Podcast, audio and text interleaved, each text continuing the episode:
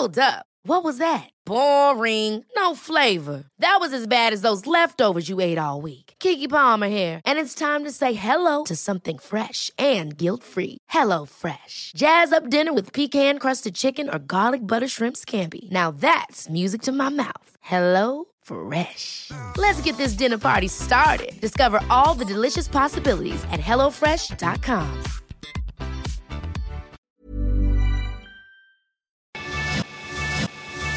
Tu dosis diaria de noticias.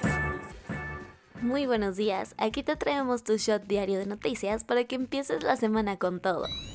Se dieron a conocer los resultados preliminares del plebiscito en el que se votó la propuesta de la nueva constitución en Chile. El resultado, con más del 95% de las mesas escrutadas, el no se impuso con cerca del 62% de votos sobre el sí, que apenas rebasó la barrera del 38%. Lo cierto es que esto no es una sorpresa, ya que desde hace meses las encuestas anticipaban este rechazo masivo a la nueva Carta Magna. Lo cierto es que este resultado regresa todo el pueblo chileno al punto de salida de una carrera que ya estaba por terminar. La idea, de acuerdo con lo que dijo el presidente Gabriel Boric, tras los resultados, es reiniciar la discusión y empezar desde cero la redacción de una nueva propuesta con la esperanza de que ésta sí convenza a la población. Por eso, Boric anunció que se reunirá esta mañana con los líderes de ambas cámaras y con otras autoridades para avanzar lo más rápido posible en un nuevo proceso constituyente, pero eso tardará, y por lo pronto el texto que ayer se votó ya es cosa del pasado. La Cámara de Diputados aprobó en Fast Track que la Guardia Nacional sea controlada por el ejército. Una vez más, la bancada de Morena y sus aliados dejaron entrever la inquebrantable fidelidad que le tienen al presi mexicano, aprobando en Fast Track la iniciativa que mandó el pasado 31 de agosto, que pone a la Guardia Nacional completamente en manos de la Sedena. De esta forma, en 12 horas y apurando los trámites a la velocidad de la luz, con 264 votos a favor, 212 en contra y una abstención, dieron luz verde en lo general y particular a que este cuerpo de seguridad conformado por 115.000 elementos entre los cuarteles militares. Ahora, sin más ni menos, el proyecto se mandará al Senado, donde enfrentará un segundo round para su análisis y revisión. Así lo que en campaña se prometió como un cuerpo de seguridad civil, hoy por hoy está en camino a ser un brazo armado de los soldados. Toda Argentina se paralizó el fin de semana después del intento de magnicidio en contra de la vicepresidenta Cristina Kirchner. Que si falló el arma, que si teoría conspiracionista, que si Cristina frena disparos con la mente, lo cierto es que ante los ojos del mundo la noche del jueves, un sujeto apretó el gatillo de un arma dos veces, apuntando a la cara de la vicepresidenta de Argentina a las afueras de su casa en el barrio porteño de Recoleta. Pero falló, no por tener mal tino, sino porque de plano las balas no se dispararon. El atacante fue identificado como Fernando Sabag Montiel, un brasileño de 35 años que fue detenido en el momento. Por la noche, el presidente Alberto Fernández condenó el hecho hizo un llamado a la paz y hasta se animó a dar feriado el viernes para que el pueblo reflexionara sobre lo sucedido.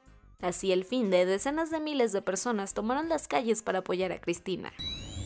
Vámonos a los cuentos cortos. A quien de plano le sigue lloviendo sobre mojado es Alito Moreno, que cada vez está más cerca de perder el fuero que tiene como diputado, abriendo la puerta a que lo juzguen por las supuestas tracalacas de enriquecimiento ilícito que según la Fiscalía de Campeche cometió cuando era gober de dicha entidad.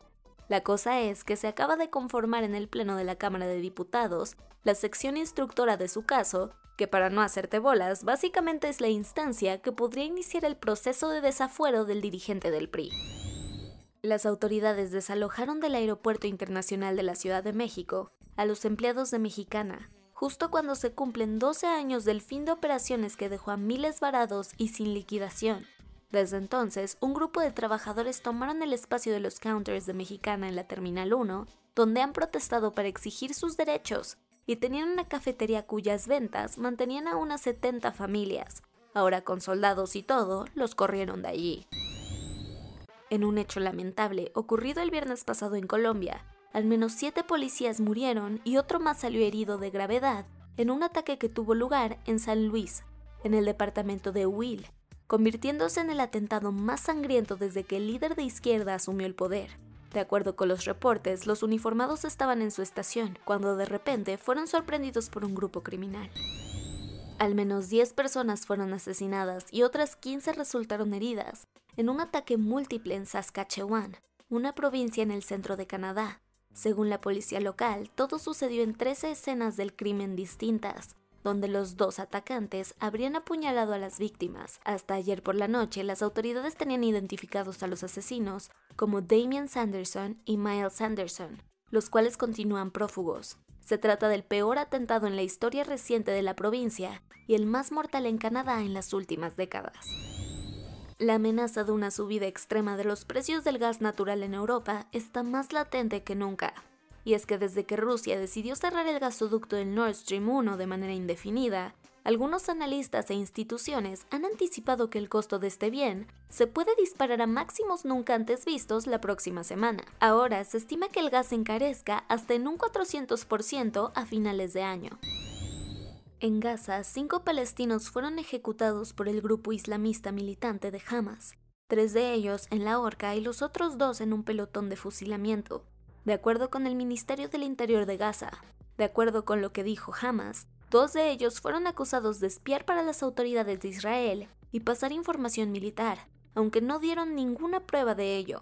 Los otros tres fueron hallados culpables de asesinato, robo y violación por lo que su sentencia fue la muerte. Esta es la primera pena de muerte que se ejecuta en la franja de Gaza en los últimos cinco años. Y esto fue todo por el día de hoy. Yo soy Ceci Centella y nos escuchamos mañana para tu dosis diaria de noticias. Bye.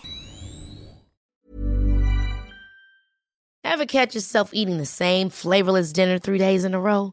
Dreaming of something better? Well, HelloFresh is your guilt-free dream come true, baby. It's me, Kiki Palmer.